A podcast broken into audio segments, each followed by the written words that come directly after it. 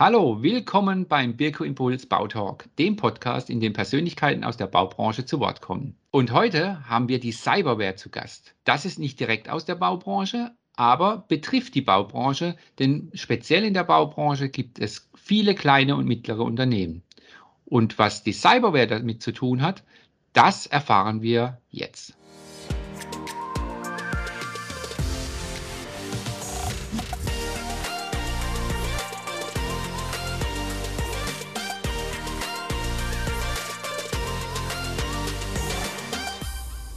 Wir feiern eine kleine Premiere, denn ich habe heute zwei Gesprächspartner. Herrn Max Bechler und Mike Nemes. Wir sind beim Du und deshalb Hallo Max und Hallo Mike. Hallo, Hallo Michael. Stellt euch doch einfach mal vor und was ihr bei der Cyberware so tut und was die Cyberware überhaupt ist. Mhm, gerne. Ähm, ich heiße Max Bechler, wie gesagt. Ähm, ich arbeite am Forschungszentrum Informatik in Karlsruhe als wissenschaftlicher Mitarbeiter. Ähm, dort ist die Cyberware als Projekt äh, verankert und aufgesetzt.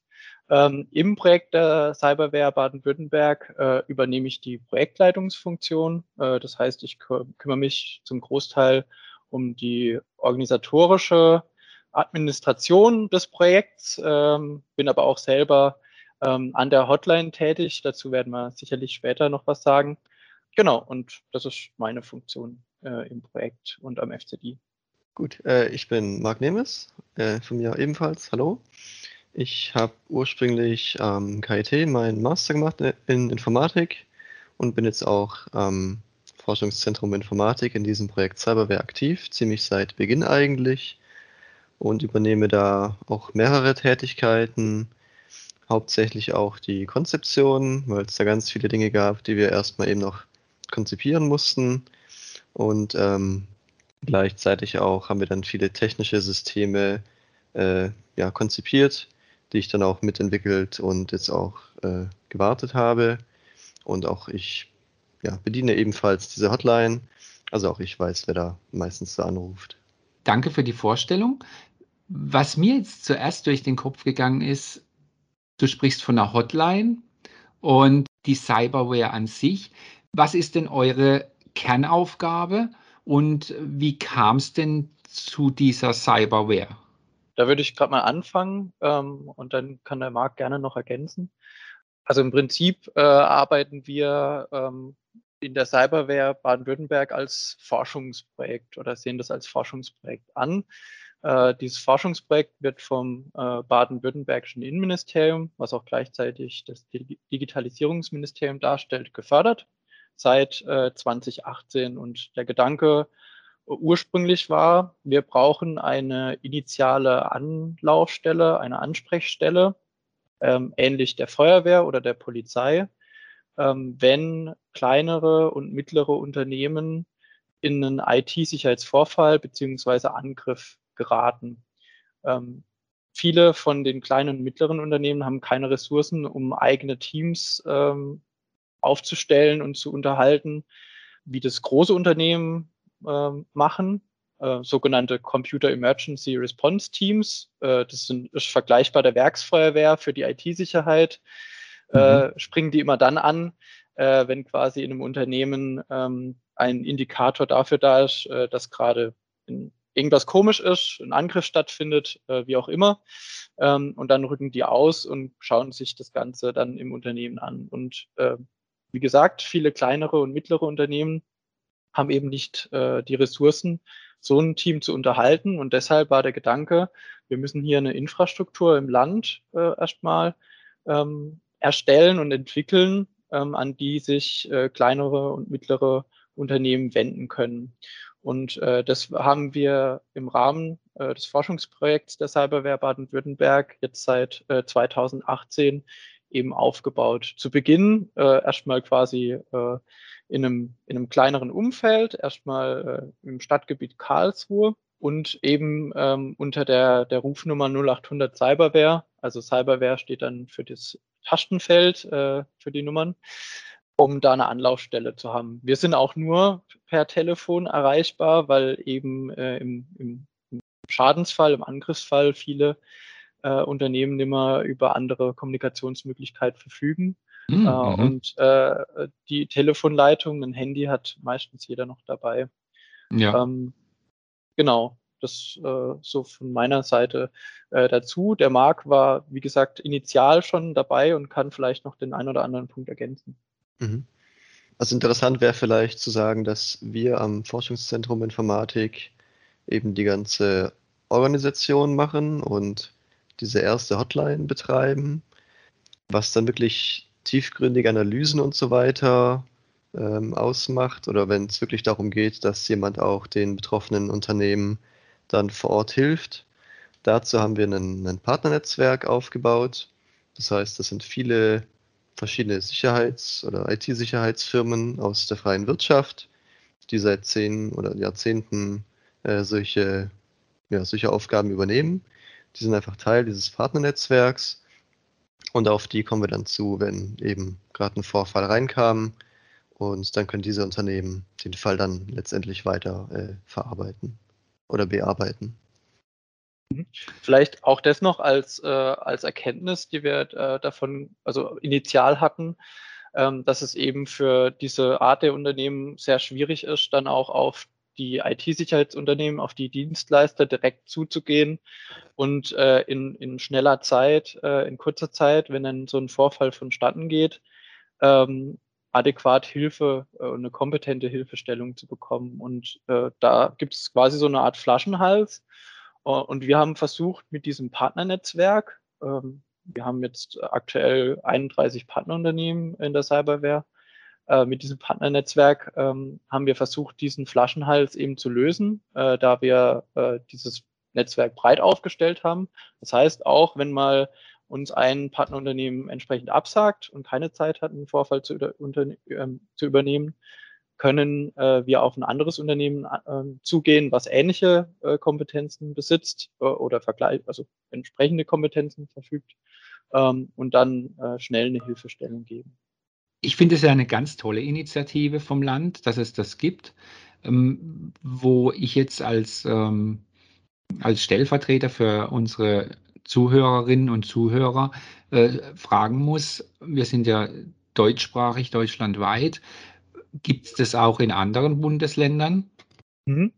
Ähm, ja, das ist tatsächlich so ein bisschen die Problemstellung, ähm, dass äh, wir eben ähm, damals gesehen haben, äh, dass es daran äh, hapert oder einen Mangel gibt äh, und entsprechend eine Hilfeleistung nicht äh, existiert und wir die deshalb initial ähm, jetzt in diesem Forschungsprojekt ähm, errichtet und aufgebaut haben.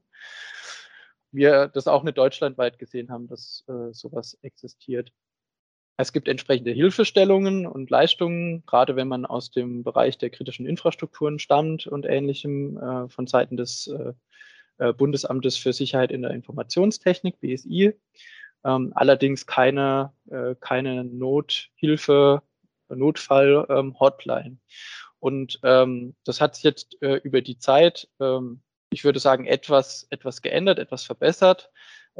Die Bundesländer haben sich da mehr Gedanken dazu gemacht. Es gibt auf jeden Fall äh, auch seither die zentralen Ansprechstellen Cybercrime der Polizei, also äh, quasi spezifische Polizeidienststellen, die sich äh, um Cybercrime-Angelegenheiten kümmern. Allerdings kümmern sie die sich natürlich nicht um die technische ähm, Hilfe, um den technischen Support, äh, den man im Notfall benötigt. Ähm, mhm. Abgesehen davon, und da kann ich dann äh, gleich auch wieder an den, an den Markt übergeben, gibt es aber jetzt auch von Seiten des Bundes äh, und von Seiten des BSIs eine, eine Hilfeleistung mit dem Cybersicherheitsnetzwerk, was in eine ähnliche Stoßrichtung geht äh, und quasi den Gedanken der Cyberwehr Baden-Württemberg auch äh, aufgegriffen hat. Die funktionieren leicht anders äh, und werden jetzt erstmal auch in einem Pilotbetrieb, äh, in einer Pilotregion äh, erprobt. Aber dazu kann vielleicht der Marc äh, noch was sagen. Mhm. Genau, also dieses Cybersicherheitsnetzwerk des, des BSI hat jetzt so vor ungefähr ja, sechs Wochen, Anfang Oktober eben gestartet. Ähm, die haben auch so ein bisschen den Fokus auf die Region Bonn erstmal, weil da das BSI eben ansässig ist. Aber grundsätzlich ist es jetzt schon ja, auch bundesweit verfügbar. Das heißt, da kann eben bundesweit betroffene Unternehmen oder auch Privatpersonen können da eben anrufen. Und äh, auch da gibt es dann so einen mehrstufigen Prozess, wo ja, es Erste Hilfe gibt von, von digitalen Ersthelfern heißen die, aber dann eben nach Notwendigkeit auch ja, weiter zu, zu Vorfallsexperten das Ganze eskaliert werden kann und damit auch versucht wird, einfach ähm, ja, bundesweit so eine Dienstleistung anzubieten. Ja, danke. Ich höre jetzt raus, man ist als Unternehmer, in dem Moment, wo man, wo man jetzt ein, ein Cyberproblem hat, ist man als Unternehmer doch in einer sehr, sehr stressigen Lage.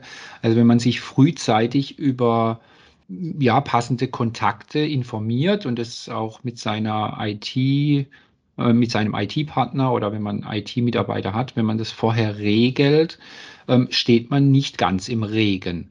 Und ähm, das ist doch schon mal ein schönes Gefühl, wenn man zumindest weiß, an wen man sich wenden kann, wenn etwas passiert. Ähm, man hört in den Medien in der letzten Zeit, um auch mal konkreter zu werden, immer mehr Angriffe würden stattfinden. Es würde, es würde sich ähm, die Lage verändern. Und das betrifft natürlich auch kleine und mittlere Unternehmen, gerade so Erpressungsversuche, aber auch ganz viele andere Arten der ähm, Cyberangriffe. Wie beurteilt jetzt ihr die letzten Monate? Also hat es was mit auch Corona zu tun, dass jetzt irgendwelche Hacker mehr zu Hause sitzen und Langeweile haben? Oder sind es ähm, ähm, internationale Interessen? Ähm, wie, wie, beurteilt ihr die Lage, dass, dass auch unsere Zuhörerinnen und Zuhörer einfach mal ja, so eine Art Gefühl dafür bekommen, was um sie rum unsichtbar stattfindet. Also wie würdet ihr das einschätzen, was da passiert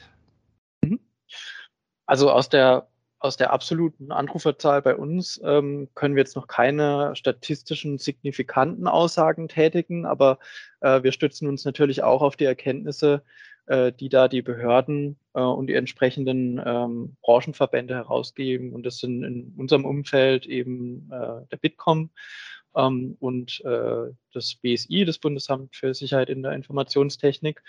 Ähm, und da kamen gerade aktuelle Befragungen beziehungsweise auch der aktuelle Lagebericht raus. Und wir sehen das dann auch wiederum aber bei uns äh, an der Hotline, dass äh, diese, äh, diese Feststellungen, die in den äh, Berichten und in den Befragungen getätigt werden, ähm, dass die bei uns auch so stattfinden. Ähm, also wenn man mal äh, so Zahlen nennen möchte, das BSI hat äh, im letzten Berichtszeitraum von dem äh, Lagebericht, ähm, der erstreckt sich äh, immer über ein Jahr, 144 Millionen Schadsoftware-Varianten äh, festgestellt. Das sind durchschnittlich so 390.000 grob äh, Schadprogrammvarianten am Tag. Und entsprechend ähm, auch die Lage als äh, angespannt bis sehr kritisch äh, dargestellt. Beispiels, ein Beispiel vielleicht von, von diesem Jahr, äh, was auch bei uns sehr präsent war, war äh, das Thema der Microsoft Exchange Schwachstelle der Hafnium-Lücke. Ähm, Microsoft, Microsoft, Exchange äh, wird als äh, quasi Mail-Server benutzt von sehr vielen Unternehmen, gerade kleine und mittlere Unternehmen äh, nutzen meistens in der Regel ein oder zwei oder je nach Größe mehr Server um entsprechend ihre Mail-Infrastruktur hosten zu können. Und äh, im Frühjahr diesen Jahres äh, gab es eine äh, große Schwachstelle darin, äh, die spät kommuniziert wurde von Microsoft ähm, und wo dann äh, nach Angaben des BSIs 98 äh, Prozent der geprüften Systeme ähm, verwundbar waren. Also sprich, quasi alle Systeme waren verwundbar in einem gewissen Zeitraum nach der Meldung, die da rauskam, dass, äh, dass es eben diese Schwachstelle gab, vergingen dann so grob zwei Wochen, bis dieser Wert unter zehn Prozent gesunken ist. Und natürlich äh, haben dann auch viele Unternehmen bei uns angerufen und leider waren auch viele Unternehmen, die bei uns angerufen haben, dann äh, kompromittiert. Das heißt, äh, Maildaten sind abgeflossen und äh, die konnten dann entsprechend auch genutzt werden, äh, um beispielsweise Erpressungsversuche zu starten, äh, um ähm, ja, um sich eine Backdoor, also die berühmte Hintertür einzubauen, um nochmal draufzugehen auf Systeme. Also kann man schon sagen, dass die Lage tatsächlich äh, sehr angespannt ist. Ähm, nach Angaben von Bitkom war auch so gut wie jedes Unternehmen schon mal mutmaßlich äh, oder sicher betroffen von einem ähm, von einem Vorfall beziehungsweise Datendiebstahl, Industriespionage.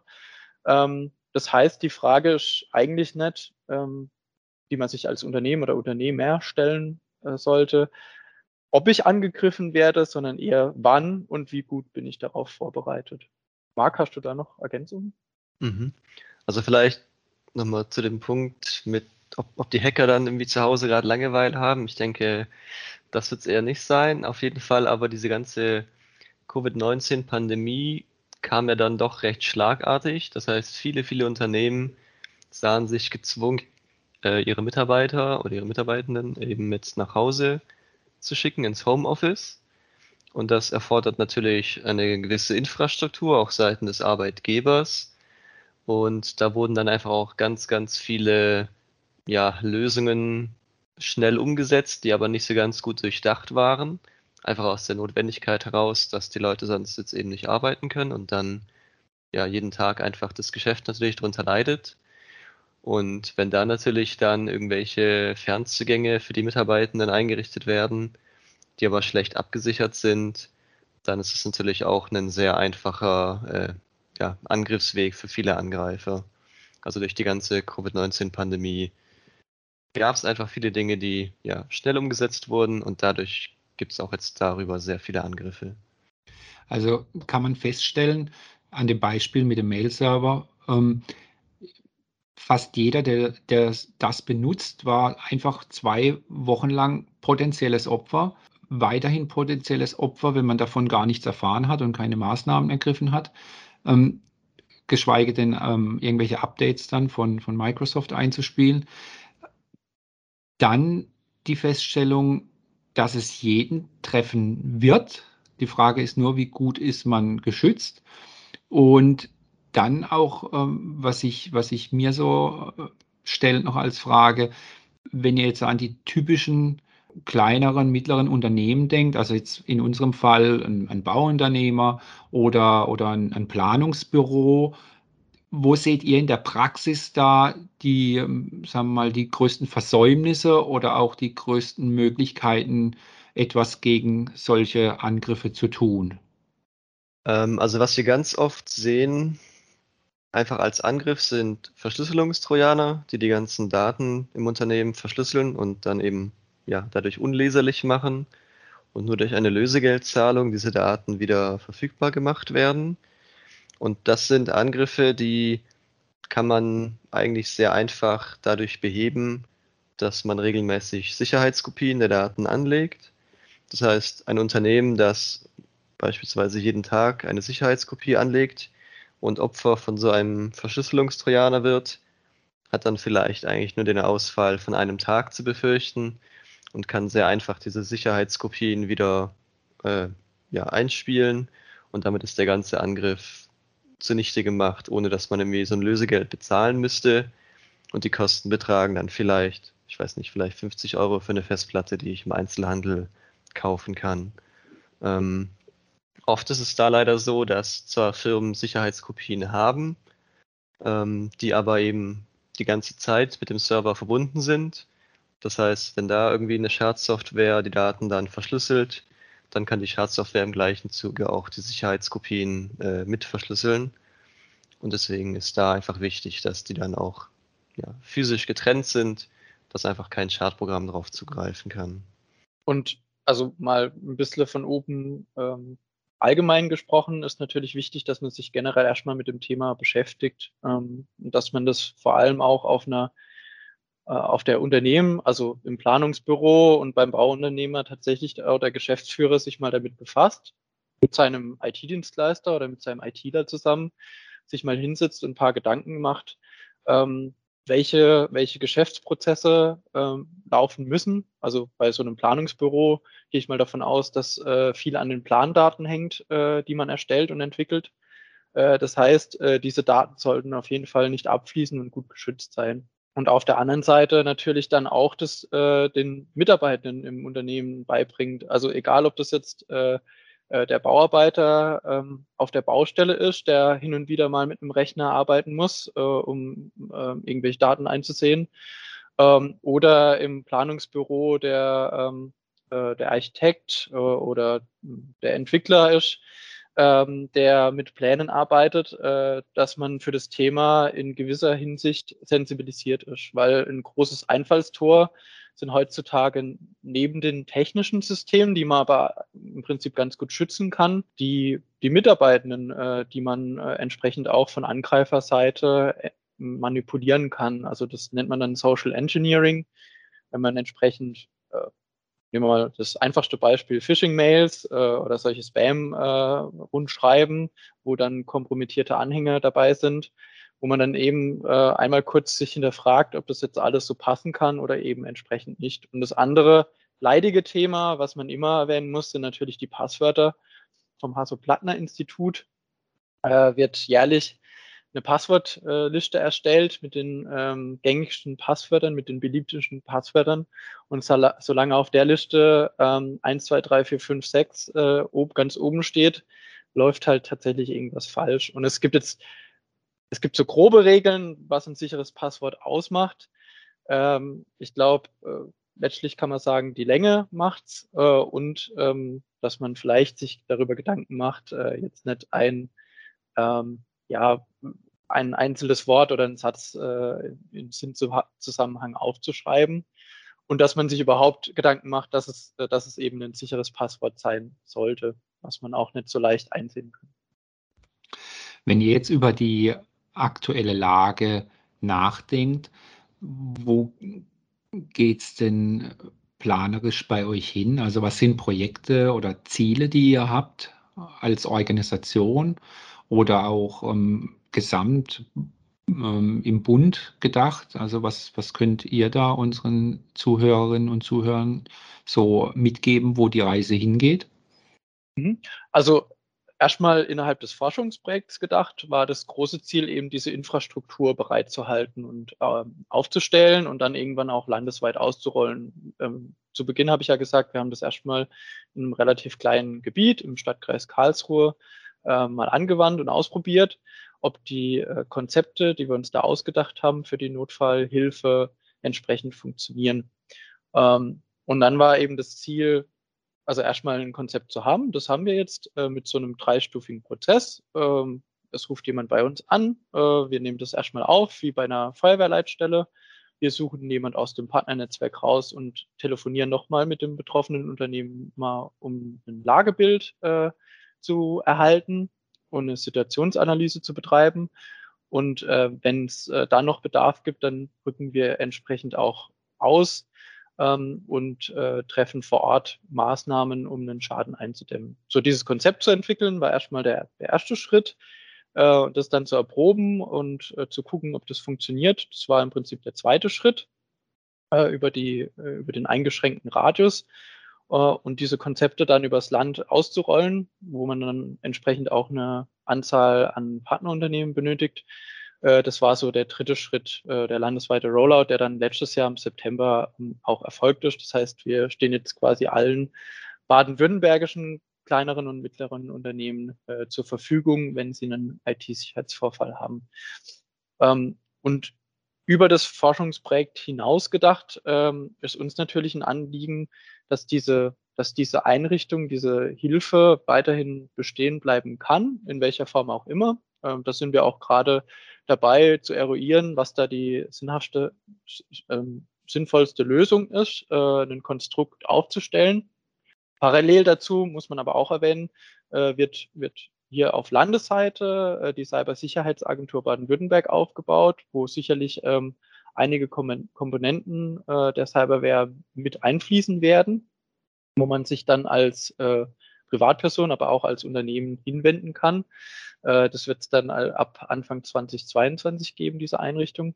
Und bundesweit, wenn man in so einer Art Vision denkt, ähm, dann braucht es äh, nach meiner und ich glaube auch nach unserer Meinung im Team eine, eine, eine Hilfestellung ähm, ähnlich äh, ähnlich des Rettungswesens. Also äh, wir haben es hier mit einer Bedrohung zu tun aus äh, dem cyberphysischen Raum, nenne ich das jetzt mal, äh, was vergleichbar ist mit so Brandschutz im 20. Jahrhundert. Also viele Unternehmen oder viele, viele, auch viele Privatpersonen hatten ja Probleme, dass äh, einfach äh, so die Brandschutzvorrichtungen noch nicht ganz adäquat waren und viele leicht entzündliche Sachen, äh, Häuser mit Holz gebaut waren, wie auch immer. Und man hat äh, über die Zeit gelernt, äh, dass man manche Sachen besser schützen muss, ähm, sich vielleicht auch dagegen versichern muss.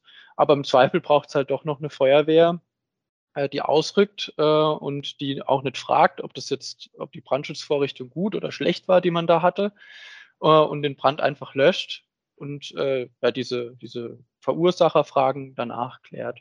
Und ähm, so sehen, so sehe ich das äh, jedenfalls, dass wir äh, bundesweit eigentlich äh, eine relativ einheitliche, standardisierte Lösung brauchen, ähm, eine Ansprechstelle, dass es äh, eben im Bedarfsfall eine, eine Feuerwehr äh, für IT-Sicherheitsvorfälle gibt, die äh, betroffenen Unternehmen äh, unabhängig davon, wie sie in so einen Schadfall gekommen sind, weiterhelfen kann, ähm, weil eben da äh, sehr schnell auch dazu kommen kann, dass äh, Existenzen vernichtet werden, weil einfach die äh, finanziellen Folgen und die Schäden zu groß werden. Das ist eine, eine sehr, sehr interessante Sichtweise, die ich jetzt so mitnehmen kann aus unserem Gespräch. Denn also A war das Thema Versichern. Also gibt es Versicherungen äh, in dem Bereich für Unternehmen? Mal ganz, ganz praktisch gefragt.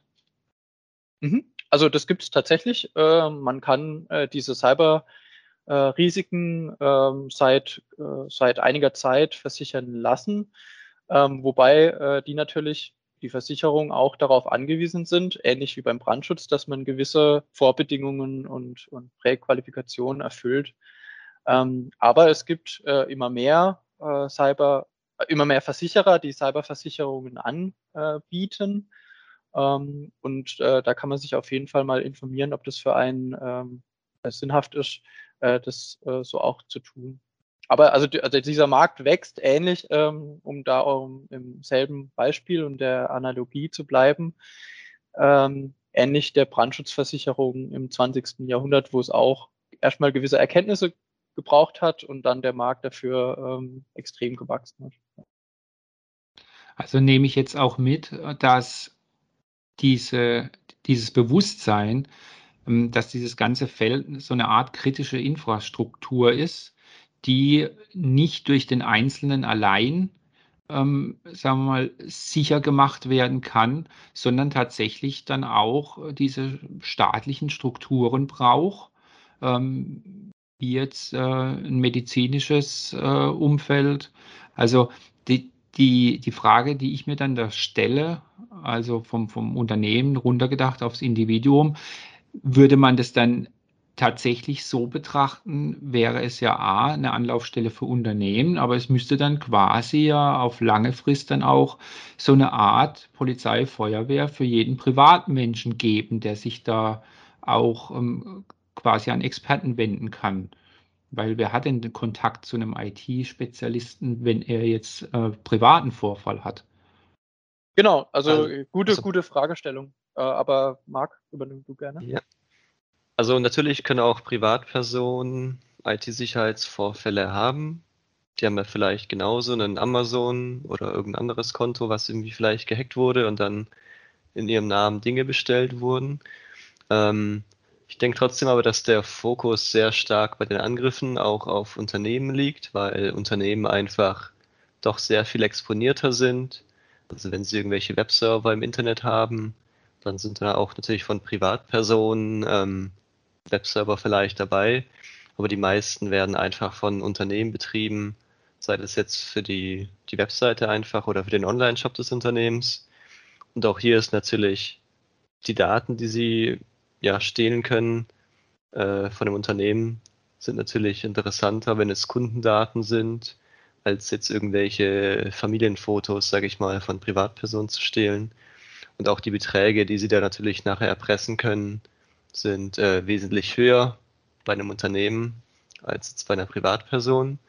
Ähm, das heißt, der Fokus sollte natürlich bei, bei Unternehmen liegen, weil auch da viel mehr Angriffe einfach reinkommen. Aber wenn man sowas aufbaut, dann natürlich kann man auch äh, Privatpersonen ja, direkt mit, mit einbinden und diesen Dienst anbieten. Mhm. Und wenn ich da was, wenn ich da noch was ergänzen darf, ähm, was der Marc schon angerissen hat, ist einfach die, ähm, das Interesse von einem, von einer Angreifersichtweise, ähm, was, was will ich denn erbeuten oder was will ich hier, was will ich hier tun? Will ich einfach nur Schaden anrichten? Ich glaube, da sprechen wir dann eher von so kleinen Kriminellen, die dann tatsächlich mal vielleicht auch eine Privatperson äh, hacken und äh, über, äh, über PayPal so ein paar Erlöse tätigen. Äh, aber in, in diesem Metier äh, der, der Angriffe sind wir ganz stark auch äh, organisiert unter, unterwegs. Das heißt, es stehen erhebliche finanzielle Interessen dahinter, ähm, hier Unternehmen äh, zu schädigen, Lösegeld zu erpressen oder Schweigegeld zu erpressen. Es geht auch immer mehr dahin, dass man nicht nur die Daten verschlüsselt, um zu sagen, wir geben sie euch wieder, wenn ihr uns was bezahlt, sondern ähm, auch dahingehend, äh, dass wir die Daten veröffentlichen, wenn ihr, wenn ihr nichts bezahlt. Und ähm, äh, da ähm, organisieren sich diese, äh, diese Kriminellen, die Angreifer, sehr gut und sehr arbeitsteilig, weil äh, entsprechend für jeden, für jede Ebene finanziell was äh, abgeworfen werden kann. Ähm, und entsprechend geht man dann auch äh, vor, um zu gucken, was denn interessante Ziele sind. Sicherlich zum einen äh, äh die, die großen, ähm, die großen Unternehmen, die einfach finanzstark sind, aber immer mehr auch die kleinen und mittleren Unternehmen. Man kann auch über die viel äh, rausbekommen, beispielsweise über die Unternehmensgröße, die Mitarbeiteranzahl. Äh, vielleicht veröffentlichen manche sogar Quartalszahlen oder ähnliches und macht dann äh, daran abhängig, wie man vorgeht und was man hier holen kann. Über welche Summen sprechen wir dann bei, bei einem kleinen Unternehmen oder bei einem mittleren? Also aus euren Erfahrungen, also dass, dass, dass ähm, unsere Zuhörerinnen und Zuhörer das auch mal einschätzen können, um was es da geht, im konkreten Fall, im Einzelfall? Also wir hatten jetzt kürzlich einen äh, Erpressungsfall bei einem KMU mit so fünf Mitarbeitenden. Da war die Summe wirklich nur 1600 Euro. Das äh, hat mich sehr überrascht. Das war mit Abstand das niedrigste, was wir eigentlich äh, jemals hatten. Ich denke, so in der Regel bezieht sich vielleicht so, also wirklich stark abhängig von der Unternehmensgröße. So bei 30.000 Dollar geht aber auch dann gerne bis 80.000, 100.000 Dollar hoch, wenn es ein größeres Unternehmen ist. Und ähm, habt ihr auch schon mal in Erfahrung gebracht, ob ähm, in der Vergangenheit Unternehmen ähm, das ähm, einfach gezahlt haben, ohne sich dann großartig ähm, an euch zu wenden, ähm, tun die das dann einfach und setzen dann ihr System wieder auf und, und sagen wir mal, äh, gibt es da eine gewisse Opferscham? Mhm. Also es gibt Unternehmen, die haben sowas bezahlt. Ähm, oftmals ist es gar nicht so einfach, sowas zu bezahlen, weil wenn man das ja meistens in irgendwelchen Bitcoin oder anderen Kryptowährungen bezahlen muss, dann ist vielen Laien eigentlich gar nicht klar, wie das funktioniert. Also auch da gibt es wirklich dann Hilfestellungen äh, durch die Angreifer, wie man solche Bitcoin kaufen kann und so. Ähm, also tatsächlich ab und zu wird bezahlt.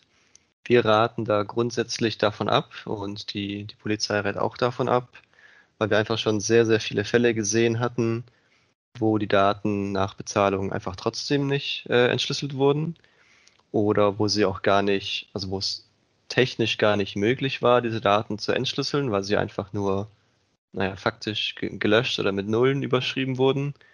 Ähm, und wir hatten auch die Fälle, wo die Betroffenen bezahlt hatten und dann irgendwie der Preis sich einfach verzehnfacht hat und die Angreifer meinten, okay, vielen Dank, aber ja, der eigentliche Preis ist eigentlich so und so hoch. Und wenn ihr jetzt zahlt, dann kriegt ihr die Daten wirklich zurück. Also da haben wir wirklich viele Dinge gesehen. Ähm, man kann nicht ausschließen, dass die Daten dann auch wirklich wieder rausgegeben werden, aber wir raten davon ab, weil das Ganze eben mit so einer Unsicherheit oft be behaftet ist und gleichzeitig auch dadurch natürlich die Angriffe auf das nächste Unternehmen mitfinanziert werden. Außerdem muss man davon ausgehen, dass die Daten ohnehin dann kompromittiert sind. Also auch wenn sie wieder äh, quasi äh, entschlüsselt werden, ähm, muss man dann im Prinzip seine komplette Landschaft, Datenlandschaft, Serverlandschaft äh, neu aufsetzen, äh, weil man eigentlich nicht mit so einer schmutzigen Umgebung arbeiten möchte oder jedenfalls nicht in der Unsicherheit leben möchte, dass sowas nochmal auf einen zukommt. Genau, das, deswegen ähm, da eigentlich äh, unsere Empfehlung, dass man äh, entsprechend nie, nie bezahlt, wenn man eigentlich so oder so in der Misere steckt, äh, ähm, im Prinzip was komplett Neues äh, errichten zu müssen. Ja, ich habe äh, in, in dem BSI-Lagebericht gelesen, ähm, von der Entdeckung der Infektion bis zur Bereinigung vergehen so ungefähr äh, durchschnittlich irgendwas über 20 Tage. Und äh, das passiert natürlich auch in dem Fall, wenn man, wenn man bezahlt, weil man einfach, wie gesagt, äh, am besten Falle alles äh, einmal komplett neu aufsetzen darf. Und da auch entsprechend dann auch die Kosten entstehen, ähm, neben den Betriebsausfällen und so weiter, die man ohnehin hat. Also nehme ich aus unserem Gespräch, weil wir jetzt langsam auch zum Ende kommen, mit, dass das Cyberumfeld für Unternehmer ein bisschen anders betrachtet werden muss wie in der Vergangenheit. Also, dass man sich frühzeitig wirklich intensiv mit dem Thema auseinandersetzen sollte, sich möglichst schützen sollte und gut beraten lassen sollte. Ähm, wenn es dann eintrifft, ist es dann ungefähr wie ein Katastrophenfall, mit dem man leben muss. Also es ist keine Lappalie mehr wie, oh, ich habe jetzt ein Virus entdeckt, ich habe ihn gelöscht und alles ist wieder gut, sondern es, es ist dann tatsächlich der Fall, die Hütte brennt dann ab und da muss man halt auch wirklich dann gucken, dass das äh, ganze ähm, virtuelle Unternehmensgebäude quasi neu aufgebaut werden muss und vieles halt auch ähm, ja, Geld kostet und man halt unbedingt auch diesen Faktor als verantwortungsvoller Unternehmer mit einplanen sollte. Ob jetzt genau. kleines Unternehmen oder mittleres. Ähm, aber wie gesagt, ich glaube, das Bewusstsein ist noch nicht ganz da, gerade bei kleineren und mittleren Unternehmen. Und ähm, das wäre so ein Resümee, wo ich jetzt heute ziehen kann. Genau, also wenn ich noch, noch ein, zwei Aspekte ähm, äh, damit einbringen darf.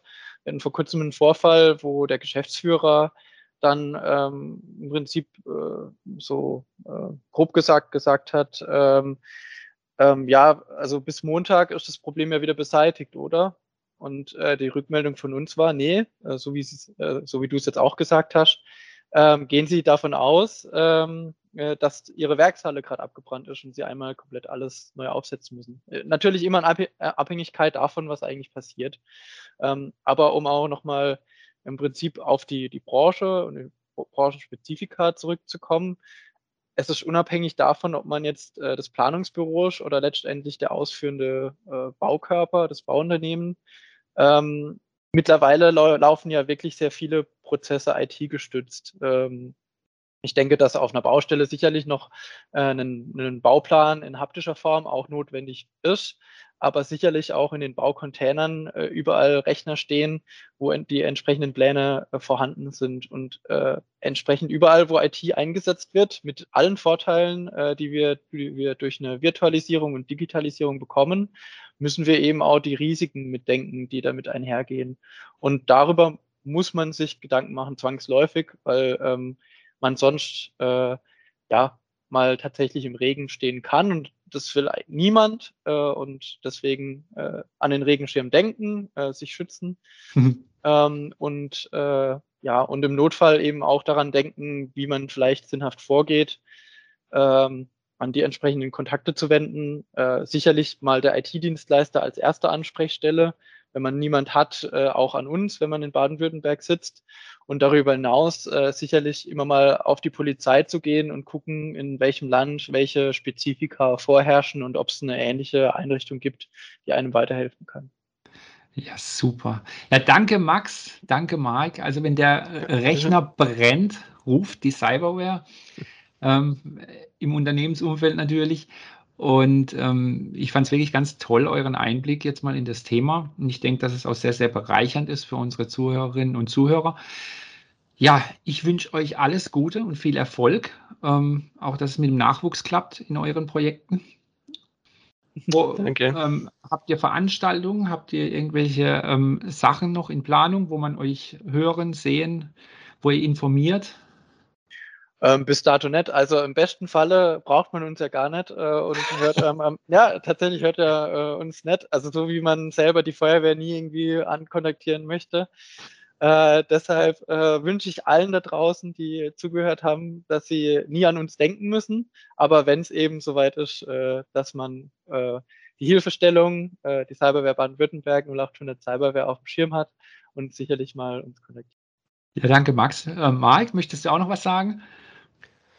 Ähm, ja, ebenfalls, genau. Man hofft natürlich, dass man die Leute in dem Sinne nie wieder sieht, weil es in unserem Kontext eher was Negatives zu bedeuten hätte. Aber einfach, man wird es nicht ganz verhindern können.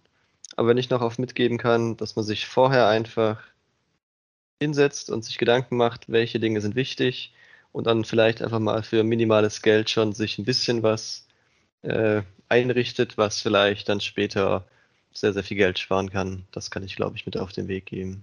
Super Schlusswort. Ja, vielen Dank an die, an euch, die Zuhörer und Zuhörerinnen.